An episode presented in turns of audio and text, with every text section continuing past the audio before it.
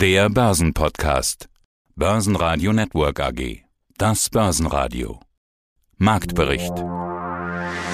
Im Studio Sebastian Leben, Peter Heinrich und Andreas Groß. Außerdem hören Sie Vorberater Thomas Timmermann von Tim Invest zur Absicherung im Seitwärtsmarkt, den Chefvolkswirt von Digussa Thorsten Polleit zur US-Notenbankpolitik und der Bundestagswahl, Trendfolger Roman Kurewitsch von Torendo zu Krisen wie Evergrande, Vormanager Dr. Christoph Bruns von der Lois AG zur Gewinnwarnung von FedEx, Tech-Experte Thomas Rappold zum Subscription Economy Index, Chefanalystin Monika Rosen von der Bank Austria zur FED-Sitzung und dem Vorgehen der US-Notenbank und Metzler-Chefvolkswirt Edgar Weig zu Evergrande als nur Spitze des Eisbergs im chinesischen Immobilienmarkt.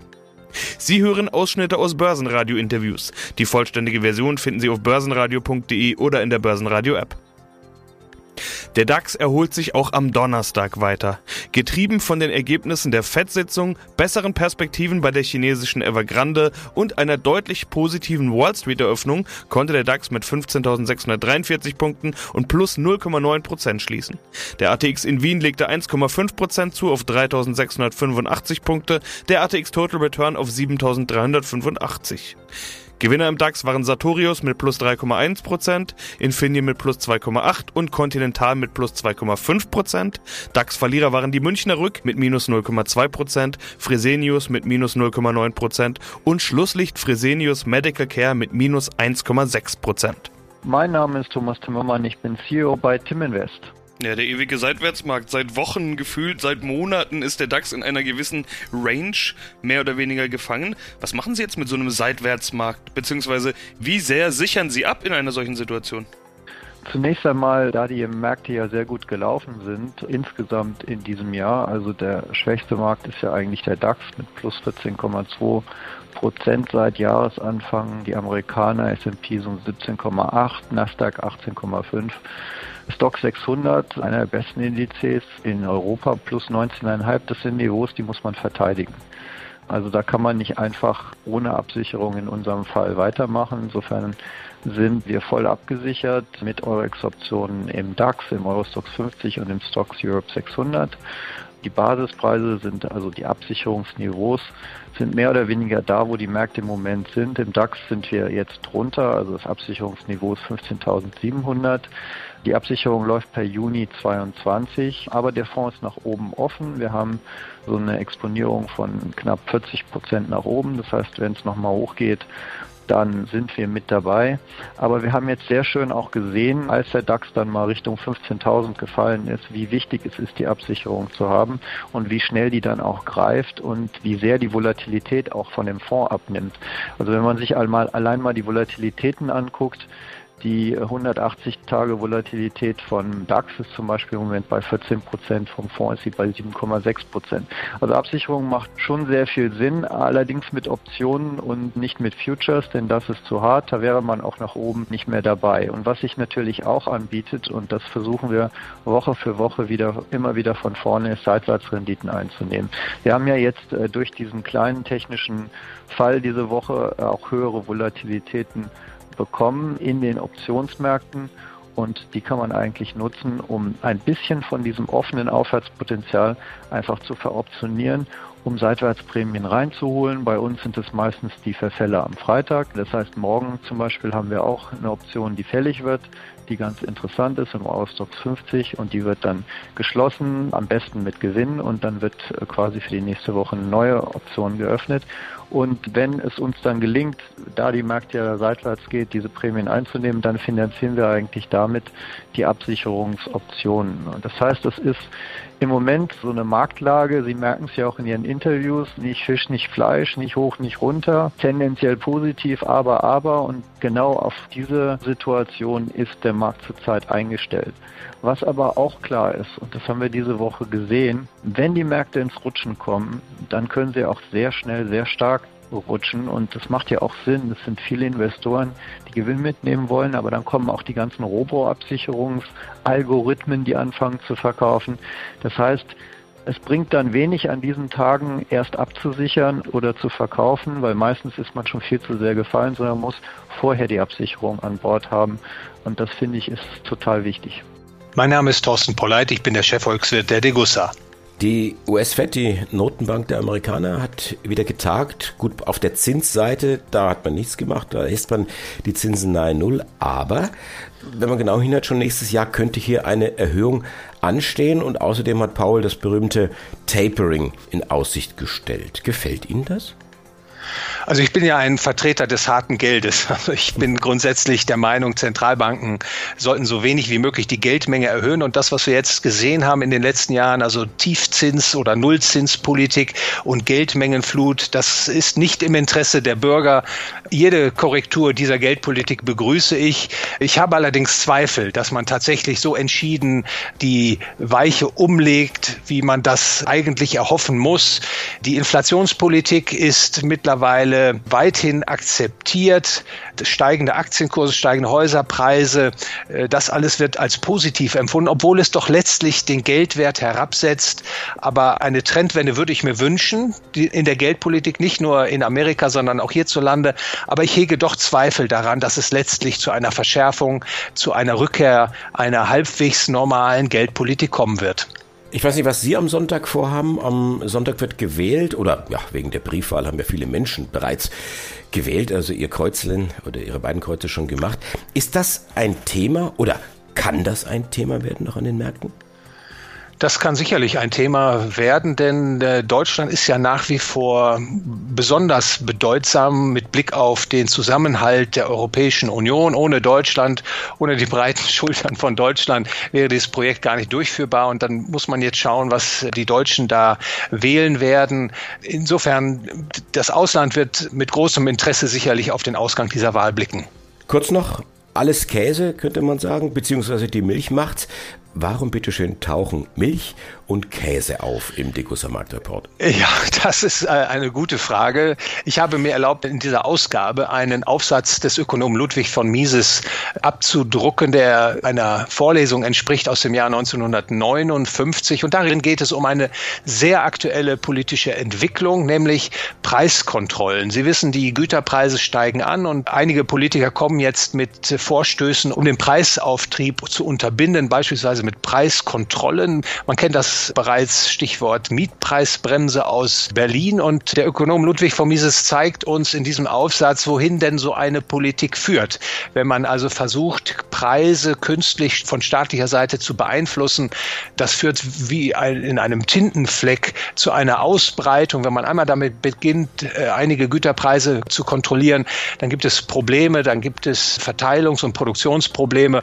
Und früher oder später landet dann, wenn wenn man das theoretisch weiter durchdenkt, so eine Volkswirtschaft in einem sozialistischen Gemeinwesen. Und das ist natürlich alles andere als wünschenswert. Also dieser Aufsatz soll eine Warnung sein für den Leser und ihm auch helfen, die aktuellen Politikvorschläge in ihrer Folge besser abschätzen zu können. Ja, schönen guten Tag, Korewitsch. Roman ist mein Name. Ich bin der Berater des Fonds Deutsche Aktiensystem und wir beschäftigen uns mit dem Thema Trendfolge. Das heißt, wir kaufen starke Aktien und verkaufen die schwachen Aktien. Ja, was ist jetzt, wenn plötzlich Überraschungen kommen, so ein bisschen ankündigen tut sich ja manchmal doch schon, aber wenn die Kurse ganz extrem fallen, also was ist zum Beispiel mit Evergrade? Wenn Evergrade doch mal größere Probleme macht, also wenn es Richtung Lehman gehen sollte? Na gut, dann würden wir, wie es dann genau aussieht, weiß ich ja noch nicht, kenne die Zukunft ja nicht, aber im Prinzip würden wir halt die Aktienquote so lange reduzieren, solange die Kurse fallen. Also was wir jetzt ja auch in dieser Woche gemacht haben. Das heißt, am, am Montag und Dienstag haben wir auch Aktien verkauft.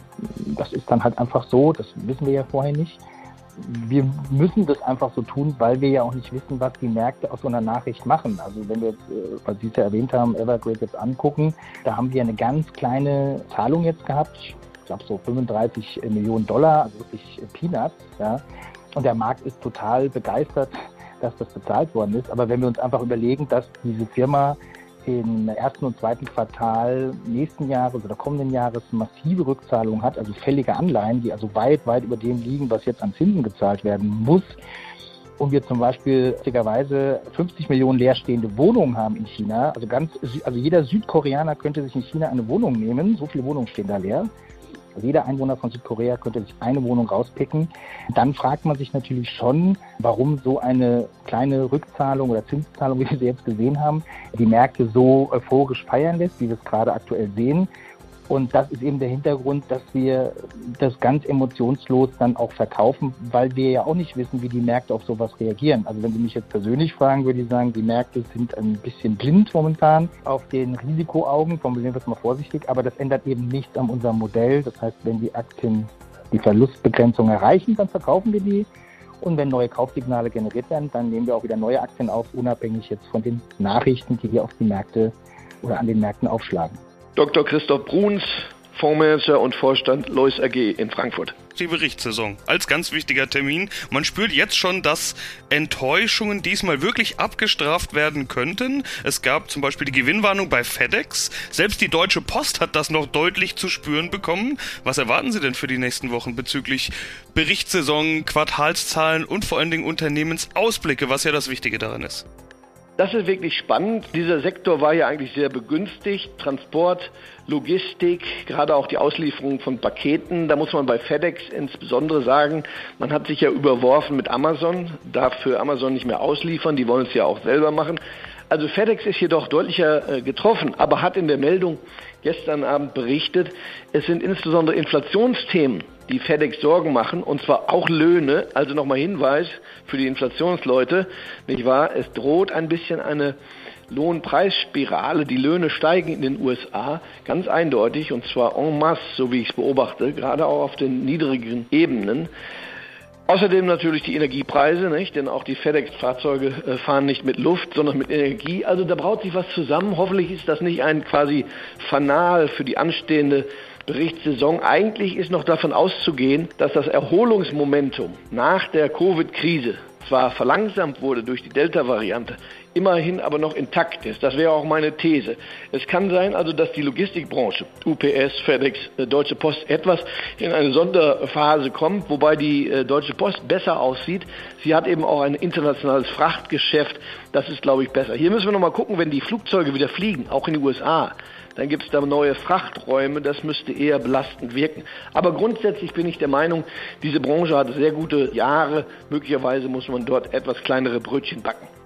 Und generell mit Ausblick auf die Berichtssaison, was erwarten Sie? Können es noch mehr solche eher schlechteren Meldungen kommen wie bei FedEx? Sie haben jetzt eine Lohnpreisspirale angesprochen. Das ist ja gerade mit Bezug auf Inflation etwas, das doch einige erwarten und deshalb die Berichtssaison besonders spannend werden könnte. Steigen auch die Löhne, dann könnte sich das durchaus bei dem einen oder anderen Unternehmen auf die Dividenden, auf die Gewinne auswirken und genau das sind ja die Dinge, die man am Aktienmarkt nicht hören will.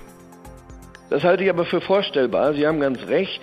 Das Inflationsthema zieht sich ja durch. Heute äh, Morgen hieß es etwa, die Ammoniakpreise, die Düngemittelpreise müssen zulegen, weil der Grundstoff Erdgas teurer geworden ist, weil die Logistik teurer äh, geworden ist, weil der Bezug von Teilen aus dem Ausland teurer geworden ist.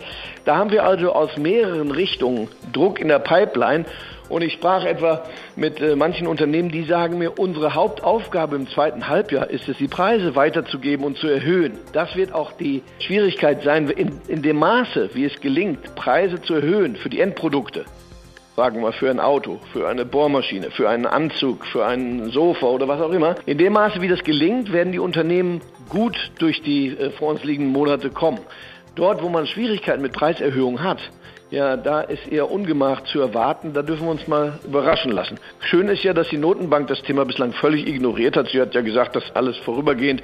Und im Übrigen schaut man auf langfristige Durchschnitte. Und solche Preissteigerungen, wie wir sie äh, gesehen haben, seien also nicht sonderlich relevant.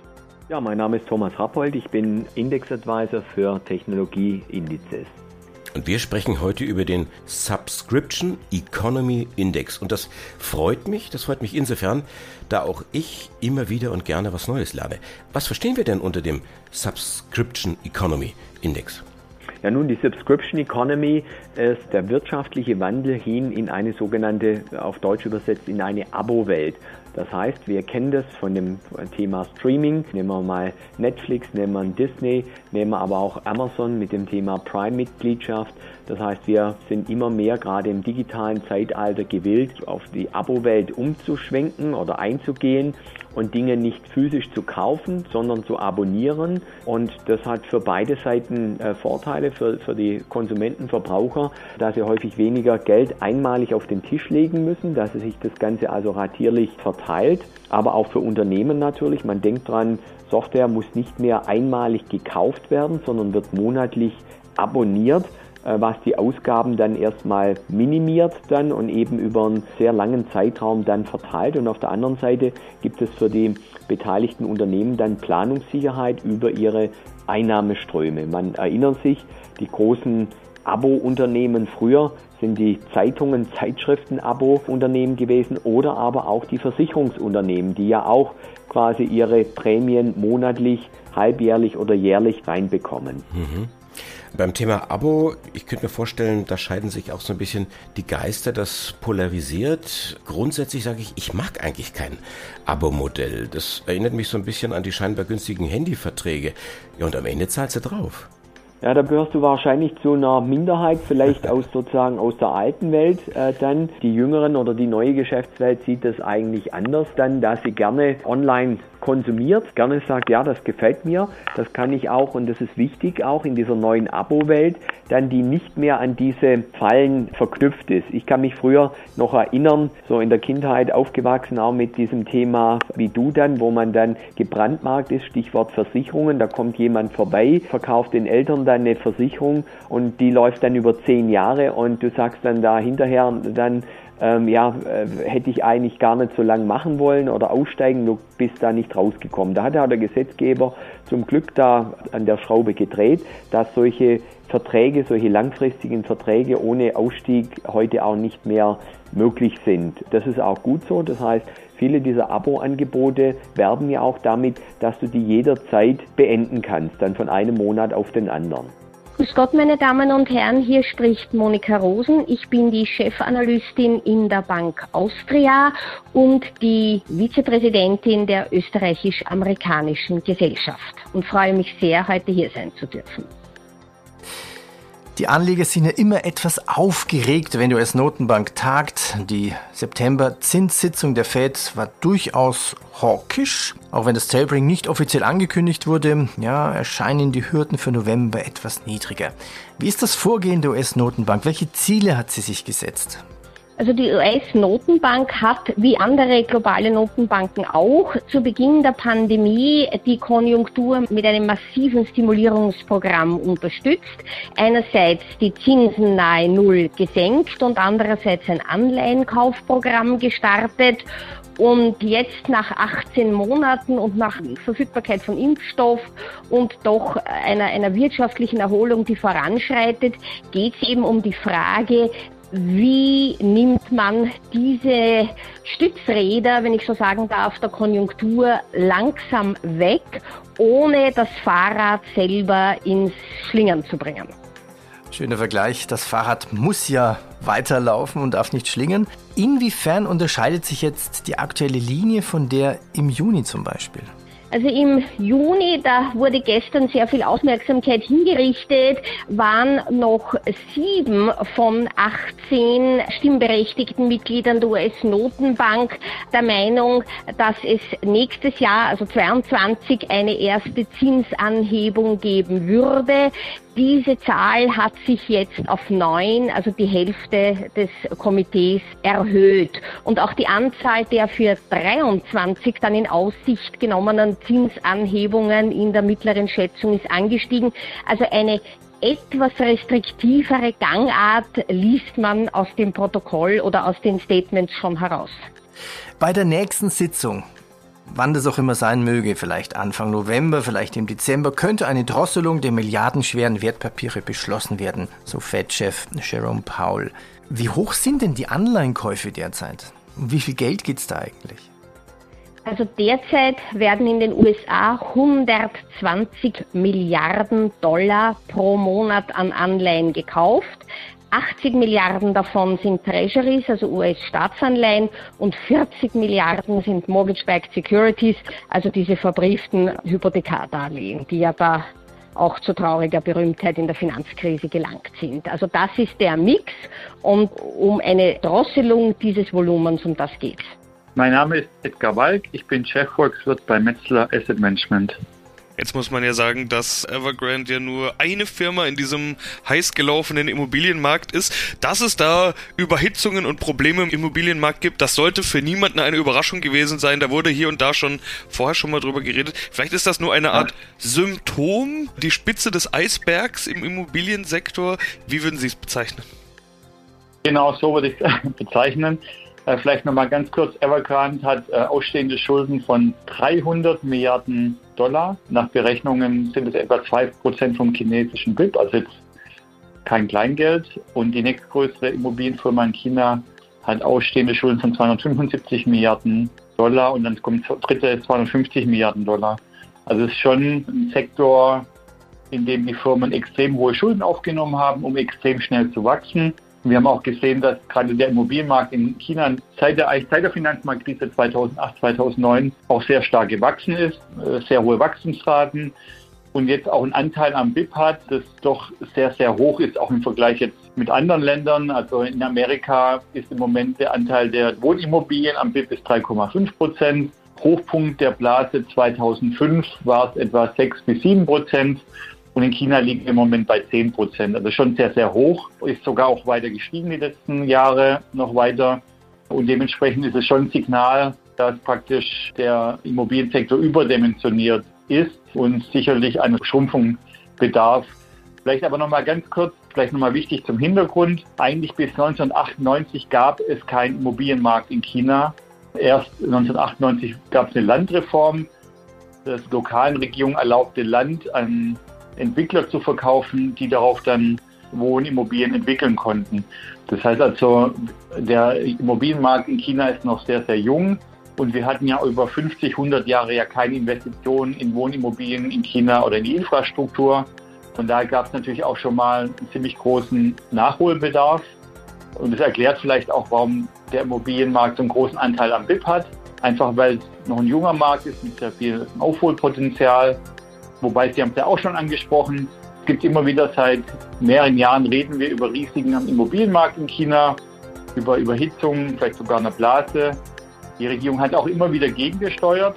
Ja, ist ja nicht so, dass nichts passiert wäre. Sie hat sehr stark in den Kreditmechanismus eingegriffen in den letzten Jahren immer wieder. Aber offensichtlich hat es nicht ausgereicht, den Immobilienmarkt zu dämpfen, die Immobilien zu dämpfen. Und dementsprechend sehen wir seit diesem Jahr eine deutliche härtere Gangart der Regierung. Und es wurde so ein bisschen begleitet von den Aussagen des chinesischen Präsidenten Xi Jinping.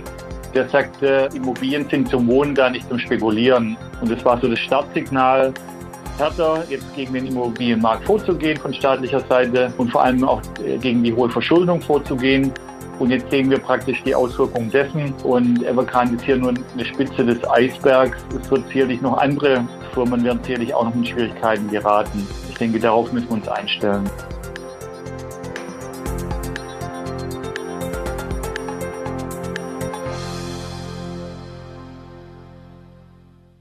Börsenradio Network AG Marktbericht